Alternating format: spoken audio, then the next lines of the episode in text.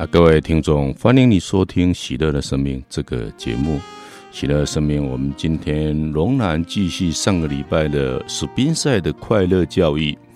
那上个礼拜我们谈培养孩子的道德和意志品性啊，这一章我们还有最后两个小节没有把它介绍完，我们继续把它介绍完。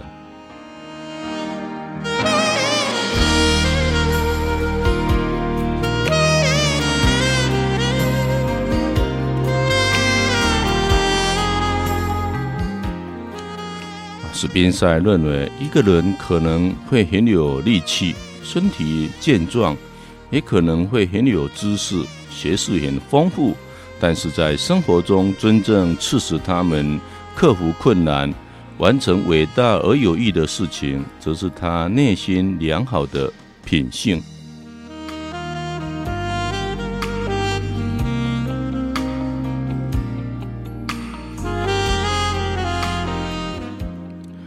后来，小史宾塞真的成为一个品德高尚、有目标、有理想，并快乐去付诸实践的人。这是天主对我最大的奖赏，也是我一生中感到最幸福而快乐的事。相信每个做父母的都会知道，培养孩子良好的道德和品性，需要花费很多的心思，付出劳力。即使这样，仍会面临孩子许多反复变化，有时会让你很失望，有时会失去了耐心，有时甚至会很愤怒。但是回过头来想一想，在我们的生活中，有哪一件事不是需要长期的耐心、努力才能成功的呢？面向天主的事，实在都是很难。而面向放纵和堕落的事，总是很容易的。但直到有一天，当我们发现面向天主的事是充满快乐的，使人内心安宁的时候，我们就真的懂得生命的秘密。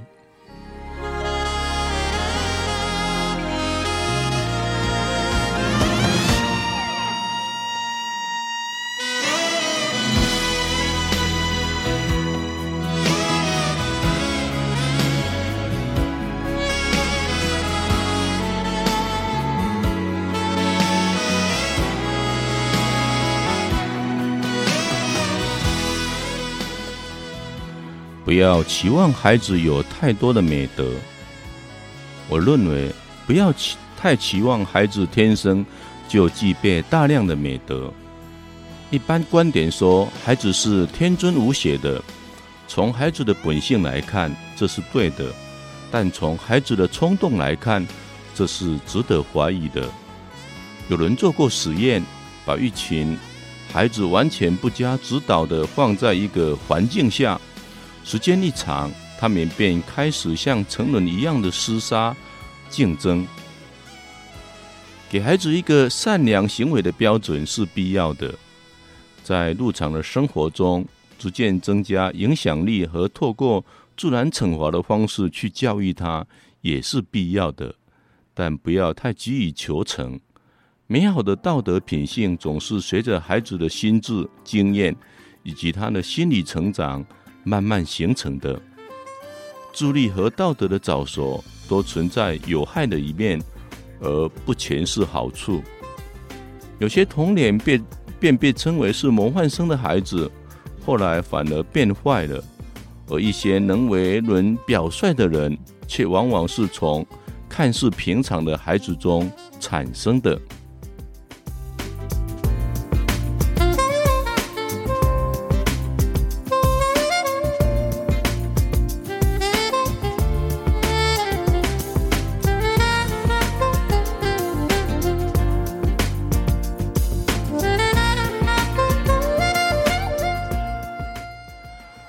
认为任何高尚的德性，还应该以相应的智力、体力、经验和心理作为支撑，这是最好不过了。否则，孩子会在以后的生活中，仅有美好的愿望而无实施的能力。如果明白高尚的道德和高度的智慧一样，都要经过缓慢而成长的过程才能够达到，父母就会比较有耐心的对待孩子经常表现出的缺点，比较不容易责骂、恐吓孩子了。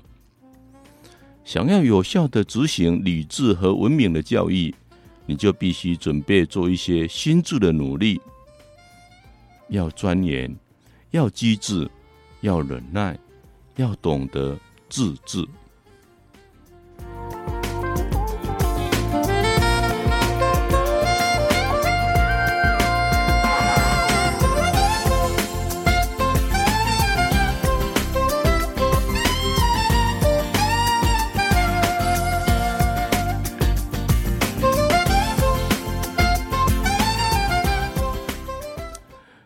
要经常思考某种行为，如果是成人做的，会有什么样的结果？要分析儿童的行为动机，分辨哪一些是真正好的行为，哪一些是由冲动引起的行为，还必须随时的警惕，把不好的也不坏的行为都看成了过失，或是了解儿童的情绪出了什么问题。你必须改变你的方法，去适合每个孩子的性情。必须在孩子的性情进入新的阶段时，做更多的修正。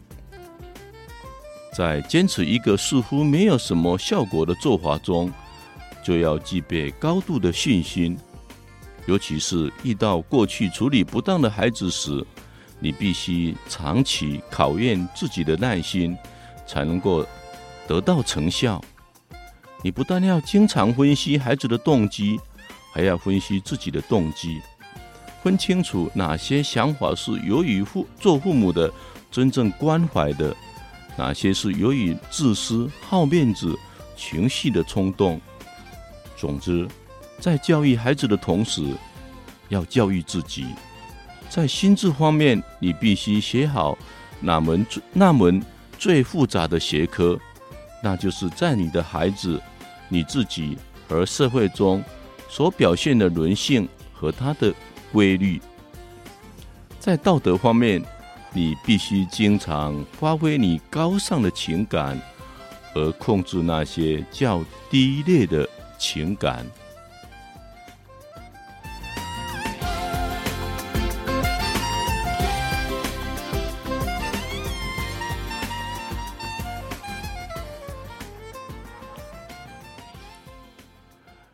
要把孩子当做当做道德的楷模。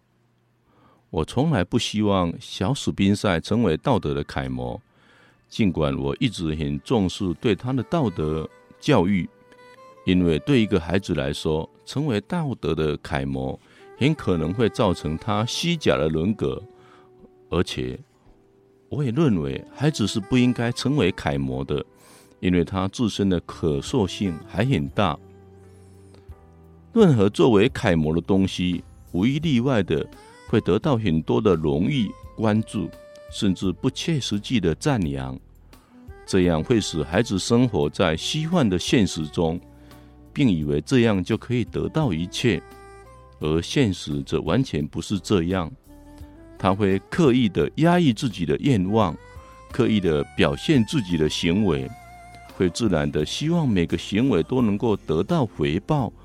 赞赏，如果没有得到赞赏，则会加倍的失望。有些压抑的愿望，因为从未得到过满足，一旦有机会就容易存匿下去。有的则是偷偷的去满足，这样一个好端端的孩子就会被毁坏了。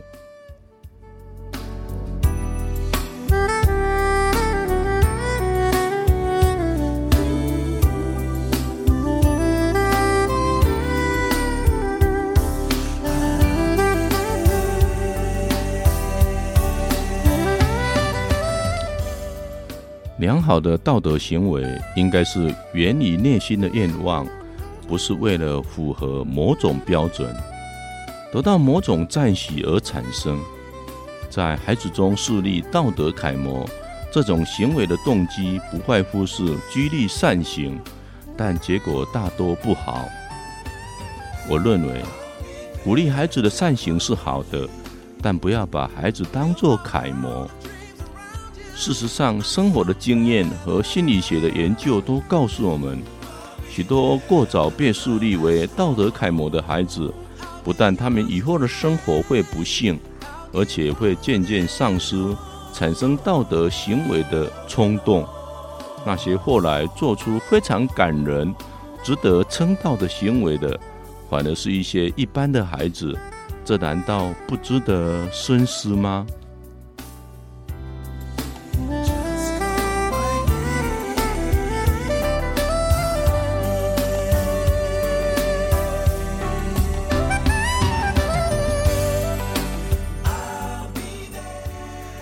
在对小史宾赛的教育中，我希望他偶尔也会犯一点小错，因为只有这样。他才会有更多正确的体会。我的格言是：好坏由别人评价，善恶则自在心中。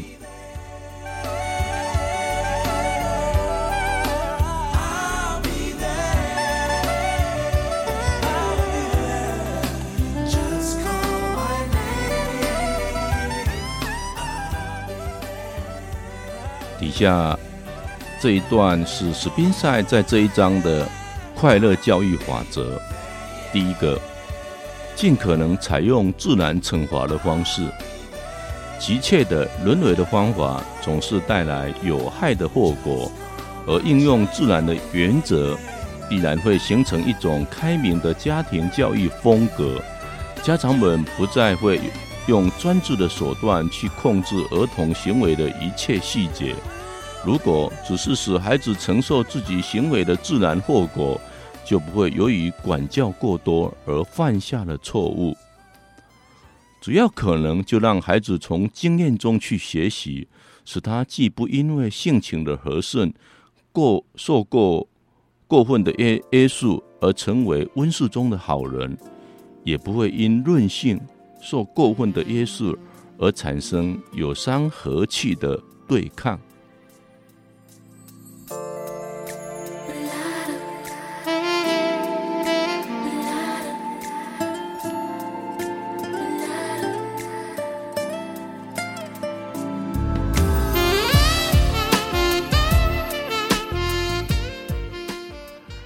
人为的惩罚可以作为自然惩罚的补充。除了孩子行为所带来的自然后果外，父母的反应也是一种后果。父母的赞许或反对的态度，也是孩子行为的自然后果。我们不提倡人为惩罚来代替自然的惩罚，但不是完全不做出反应。在现实中，这也是不可能的。应该应用这种反应来作为自然惩罚的一个补充。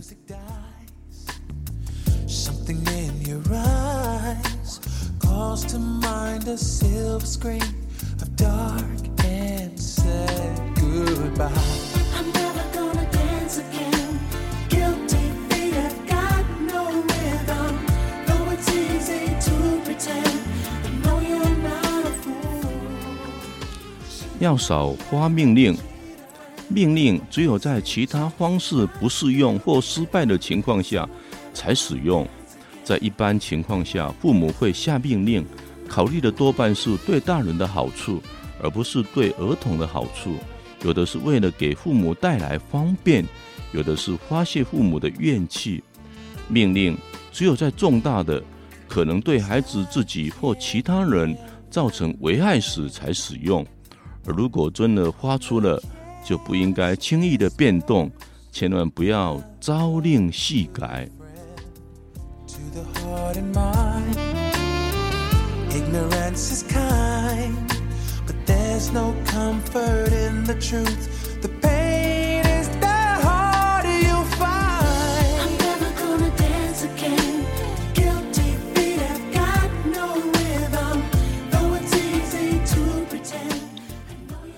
管教最高的目的在于不管，教育最高的目标应该是培养一个能够自治、自省、自我教育的人。不要抱怨儿童逐渐表现出自我的意志。孩子如果没有自我意志的表现，就意味着停止了成长。这是一种值得关注，也值得欣慰的力量。只要保持必要的观察和引导，这种力量会使他成长为一个成功的人。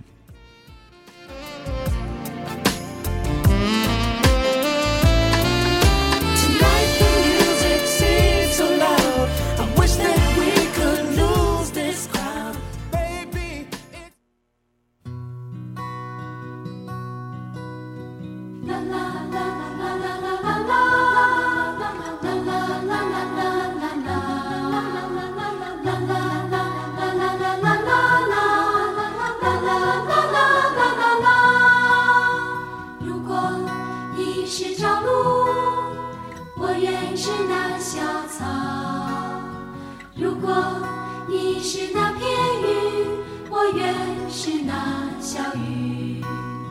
终日与你相偎依于是我将知道。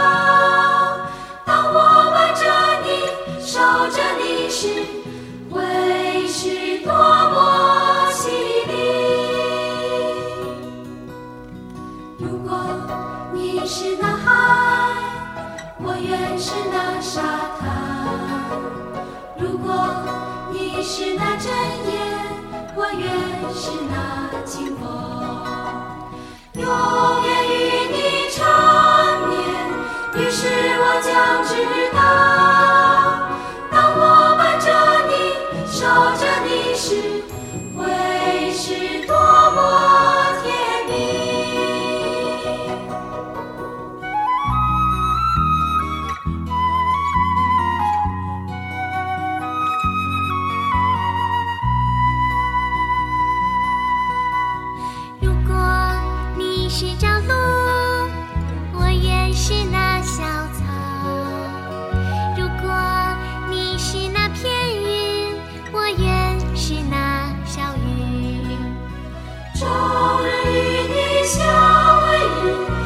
是我将知道。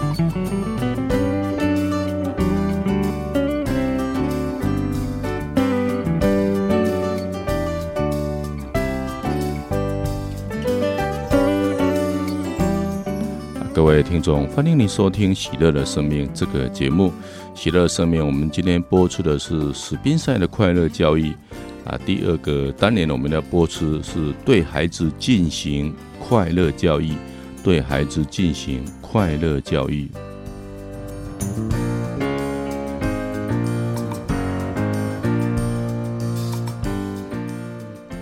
孩子在快乐的状态下学习最有效。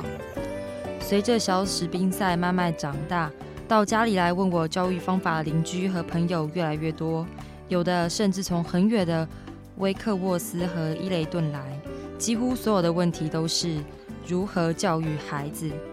这也使我必须对教育的一些原理性的问题进行深度思考，并且提供建言。要知道如何教育孩子，首先要知道孩子在什么样的状态下学习最有效。经过数年来对小史宾赛的教育和大量研究心理学，我认为孩子在快乐的状态学习是最有效的。这也许会使某些学校的校长和老师不以为然。要知道，这与传统教育所讲的许多清规戒律大相径庭。难道家长把孩子送到学校就是让他们玩吗？与其这样，还不如让他们自己玩更好。因为那样最快乐。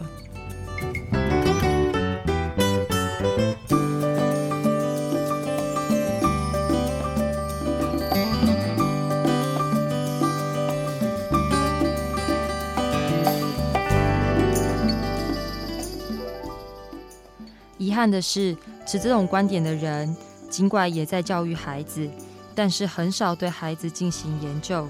他们在自己因行已久的教育规则中机械地工作着，尽管有时他们严厉得像一座凶狠的雕像，或者整条街都听到他们大声训斥孩子的声音，但教育的效果却很差。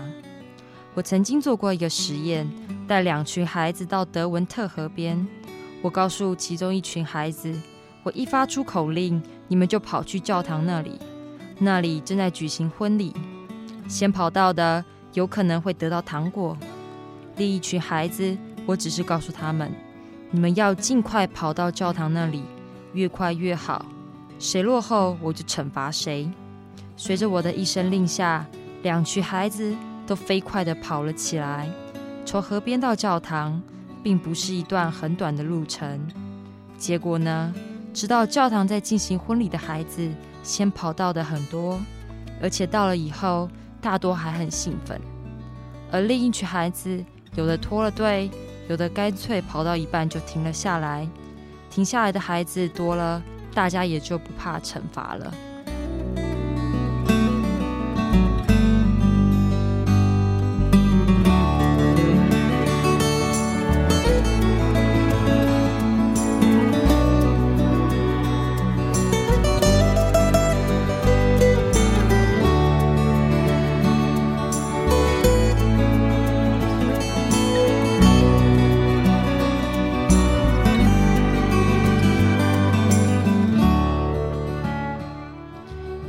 这个实验可以看出，第一群孩子开在开始跑的时候，就把跑到教堂当成一件快乐的事情，因此跑起来就轻松的很多；而另一群孩子则把跑到教堂当作是一个命令，只是被动的去执行，尽管有惩罚的威胁，仍然作用不大。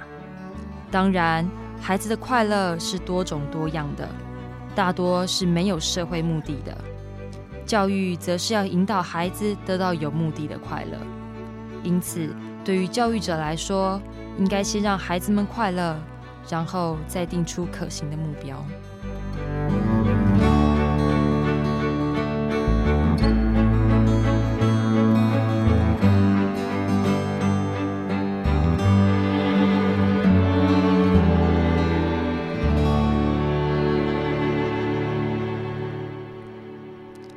让兴趣为快乐求之引路。任何生命都会对宇宙万物表现出特别的兴趣。当发生兴趣时，就是教育的好时机。例如，一个三岁的孩子可能会对一条鱼产生兴趣，那正好有关于鱼的知识可多了。为什么鱼在水里不会沉下去？因为它的身体里有一个气球。为什么鱼游动的时候会摆动身体？因为它是利用身体的摆动推动周围的水，从而获得动力。比如，一个七岁的孩子很可能会对一本有插图的书发生兴趣，但他的识字量又不足以阅读，那就把故事大概说一下，然后让他自己阅读。遇到不认识字的，可以问大人，也许他不能马上就记住，但肯定会留下很深刻的印象。我曾给小史宾赛设计过半本书的教具，前面一半我念给他听，但后面一半我只教给他一些字汇。我发现，他为了知道后半故事而学的字汇，比平时透过字汇风铃学习的字汇还记得更牢。兴趣和满足总会带来快乐，因此在教给他某方面的知识时，先让他产生兴趣，接下来的工作便会事干事半功倍。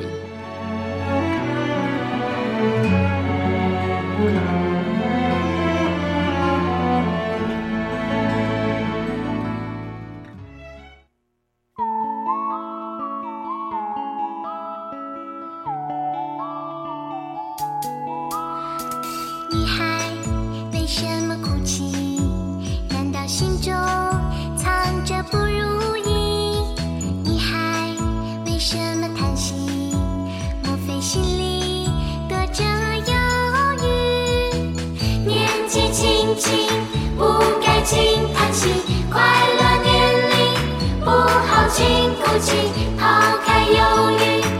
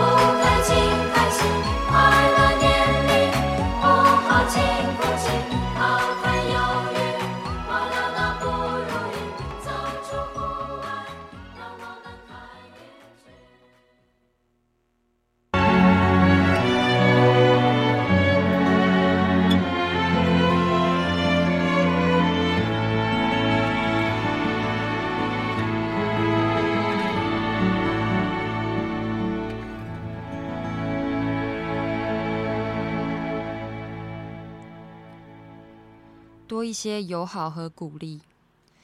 如果一个孩子面对的是一位严厉的、总是斥责他的老师，即使你是他的父母，即使你真的很爱他，他对你所说的和要求的也会厌倦。我常常听到这样的抱怨：我爱他，但我又恨他不成器。我真的受不了他学什么都这么慢，又不专心，如此等等。可能很多父母都花了很多心血在孩子身上，但孩子仍然没有改变。为什么呢？从动物学的角度来说，孩子和其他动物一样，都对恶劣的否定系的环境有天生的反感。这种反感的情绪，尽管会因为害怕而有所控制，但是是不利于接受任何知识的。在这种状态下，他获得的知识和学到的传授知识者的坏习惯相比，后者反而更多。相反的，如果是在一种友好、亲昵和鼓励的气氛中学习，不但可以增加孩子对父母、老师的信任感，而且学习的效果会更好。相信大多数人都有这样的经验：在一个班级里，成绩好的同学总是会受到老师的宠爱，而这种宠爱又促使他们的成绩更好。究竟是成绩好而受到宠爱，还是因为受到宠爱而成绩好，相信老师和学生都不清楚，而大多数的孩子却不会这么幸运。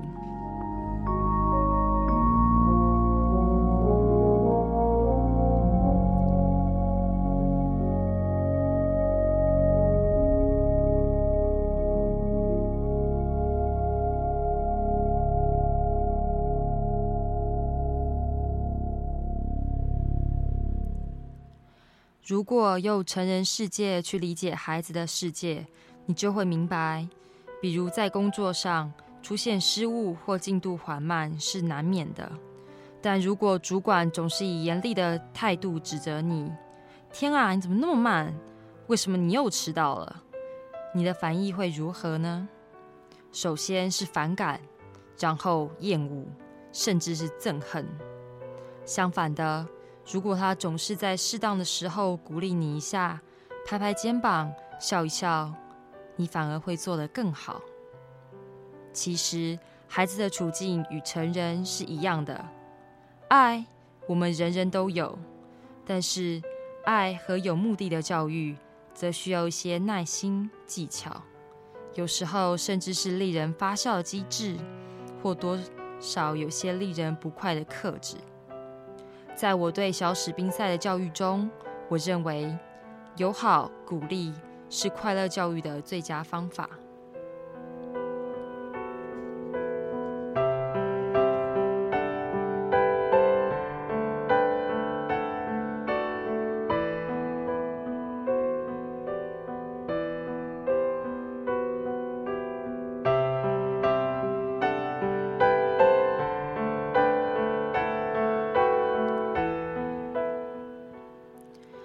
世界上没有一个孩子生下来就厌恶自己的父母，但之后就不一定了。有的甚至与父母反目成仇，更有甚者还会做出弑父弑母的恶行。这究竟是父母的责任，还是孩子的责任？一个长期得到不友好鼓励和正确训练的孩子，他会在心里产生厌恶和憎恨，野蛮产生野蛮。仁爱产生仁爱，这就是真理。难道孩子犯了严重的错误，也要友好鼓励吗？这是劳尔太太在我关于友好鼓励的演讲中提出的问题。我回答他，不仅仅是这样，该管的一定要管，但要分清楚哪些是道德问题，哪些只是知识技能的传授问题。我认为，除了道德过失才需要惩罚、命令、禁止以外，其他的则只是方法和效果的问题。我也同样反对劳尔太太在家庭教育中经常大呼小叫、小题大做。尽管劳尔太太总是说我要对她的一生负责，我不愿意成为一个没有尽到教育责任的母亲，但事实上，他可能真的把小劳尔害苦了。小劳尔虽然不像其他孩子讨厌自己的母亲，但他却逐渐丧失信心，而且过早地承受忍耐的痛苦。最后，劳尔把孩子送到我家，我用友好鼓励的方式治愈了他内心的伤痛。知识技能也大为提高。多年以后，小劳尔成为了一位植物学家。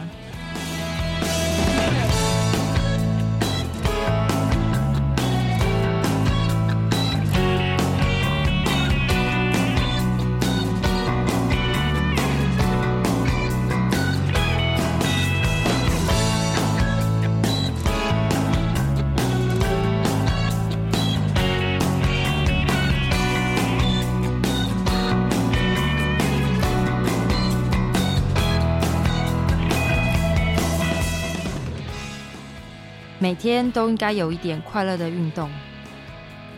我经常在教小史宾塞一些知识后，带着小史宾塞从镇上跑到德文特河边，在那边大喊大叫，然后在河边打水漂，看谁打得多，或用泥沙堆城堡，看谁堆得快。我们尽情的呼吸夹杂着木树草气息和河水气息的空气。看着夕阳在对岸的小山坡上，把金黄和响紫色的余晖洒在丛林和教堂的尖顶上，这是每天最令人惬意的事了。神秘壮美的大自然和冒着热气的身体，在滑滑的德文特河边交谈。小史宾塞像只小牧羊犬，又跳又闹。还有什么比这更美妙的呢？我认为，尽管这时我没有在传授知识，但这也是快乐教育的一部分。我也常常想，为什么镇上的其他父母不带孩子出来呢？这时，工作了一天的人们都已经回家了。如果带着孩子到河边走走，对孩子和父母都是有益的。对儿童来说，心智的成长和身体的成长是同样重要的。心智和身体一样，添加的材料超过一定的量就不能吸收。如果不能吸收，这些材料就不能成为心智中有机的一部分。应付完考试或满足了家长的要求之后，很快就会从记忆中溜走。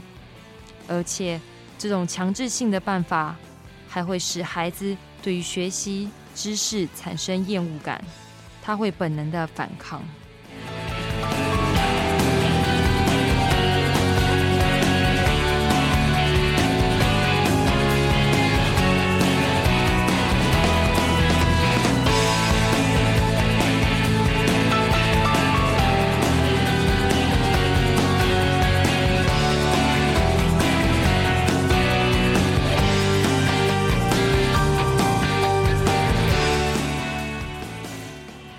此，我把和小史宾塞到河边的运动当成是快乐教育的一部分。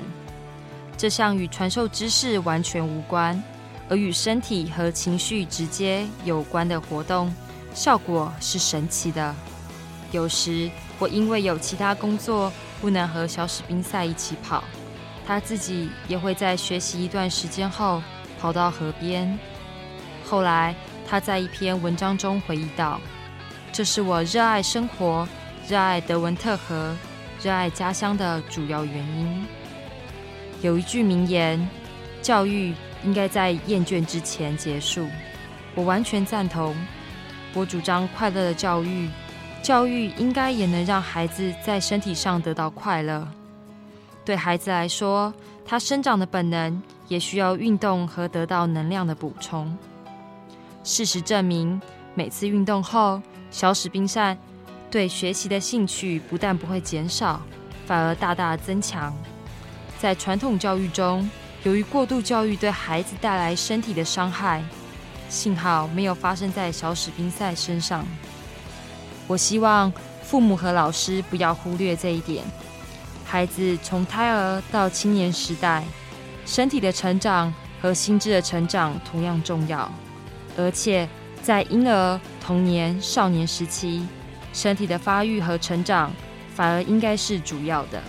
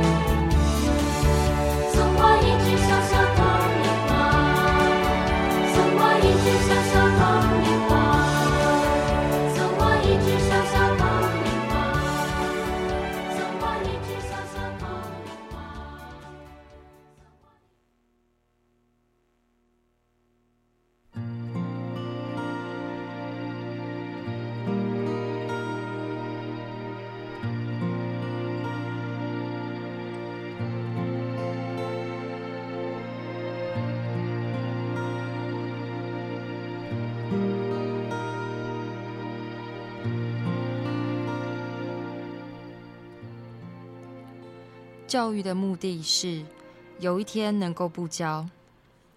我对一位远道而来的教育学者威廉斯这样说：“是的，看一看动物世界，就会明白，鸟儿在训练幼鸟飞行一段时间后，就不会再去管它，让它自己从高处往低处飞，从一棵树飞到另一棵树。如果一只幼鸟在长成大鸟后，还需要其他鸟来帮助它才能飞。”这种教育一定是失败的。同样的，在孩子的早期教育中，我认为最重要的是培养他的自助学习和自我教育的能力。威廉斯认为，这可能会成为一些不负责任的教育者的借口。我完全不这么认为。小史宾塞很小的时候，我就开始培养他自助学习的能力。为什么燕子在春天飞来，深秋的时候又飞走？为什么太阳白天升起，黄昏又落下？为什么夏天下雨而冬天下雪？我从来不简单地告诉他答案，但我会指出找到答案的途径。每一次从小史宾塞发现一点点知识的惊喜和瞪大的眼睛专注上，我知道。没有一种快乐能比得上他自己透过努力而证明的，哪怕只是一点点能力。这是成长动物都共有的特点。当然，培养孩子的自助能力一定得有所准备。在他可以简单阅读的时候，我把能够解答问题的书放在他附近，或把一些简单的实验用具搁在桌上。幸运的是，我有这方面的大量准备，我从来不吝惜买书和一些实验用品。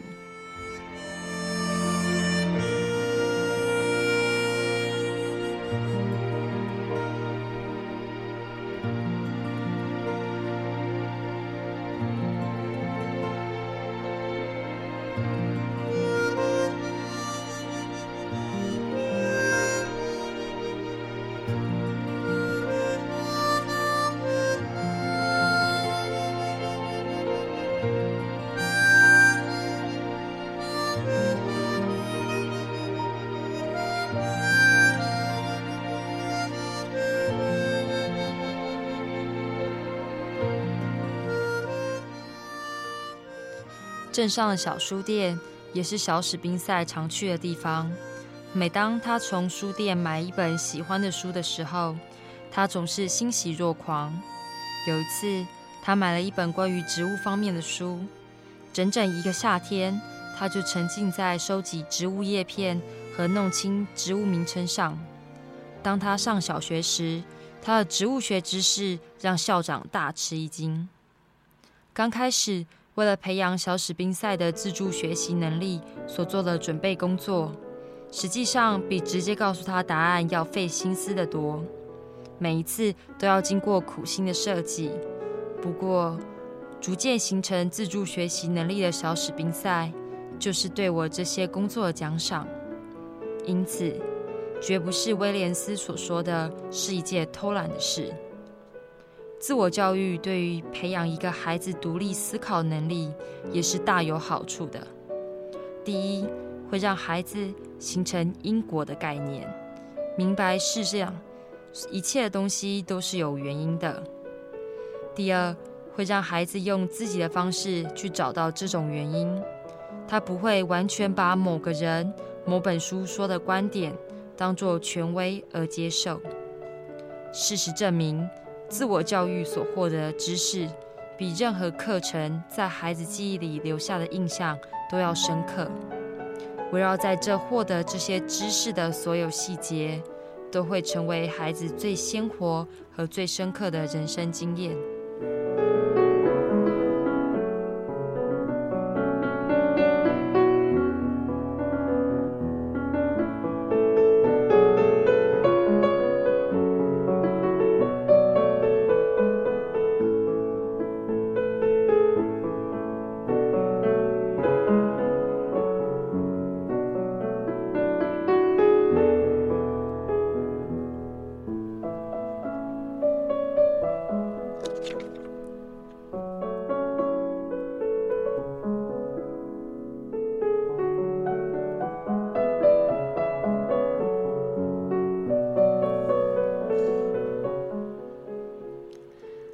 一次，在开一本有插图的物理书后，小史宾塞去观察德文特河畔的一个磨坊。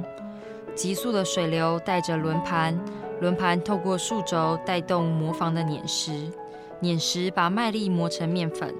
面粉从漏斗中出来时，还冒着热气。小史宾塞把手伸进发热的面粉里。这次的自我教育，小史宾塞获得了关于力的传递和能量转移的知识，而此次经历也成为他一辈子的回忆。自我教育在小史宾塞的写作上也起了很大的作用，因为自助的知识大多需要透过自己的观察、体验和查阅、找寻资料来获得，这大大增强了他的观察力。当然，也有一个不利的影响。小史宾塞在上小学后，半学期下来，他发现一年级已经完全用不着念了。经过学校的允许，他直接升上了二年级，仍然不行。后来干脆直接去上三年级。有时我真担心，过早在心智上的开发是否会影响他的身体。直到后来，我看见小史宾塞和其他孩子一样健康。才完全放心。关于自我教育，一开始就在英国教育界引起了争论，正如威廉斯先生和我争论一样。可是最后，教育界的官员和学者们不得不承认，这是值得推广的。我很高兴地看到，许多学校的教育已纷纷重视对学生自助能力的培养。但遗憾的是，自我教育的教材和教具开发的还是很少。很多家庭由于父母知识水准和时间的原因，实施起来有一定的难度。因此，有些父母还专门从伦敦跑来请教我关于自我教育的事。需要说明的是，自我教育并不是孩子进入学校后就可以停止的了。许多人认为，到了学校，教育就交给老师了，这是对孩子教育极大的误解。孩子虽然到了学校，但教育活动对家长来说并没有结束，而是另一个开始。教育的目的，除了传授知识，就是培养孩子的自助能力。要知道，知识的传授。比起一个有机生命的自我完善、求知，在综合为生命思维来说，要简单的多。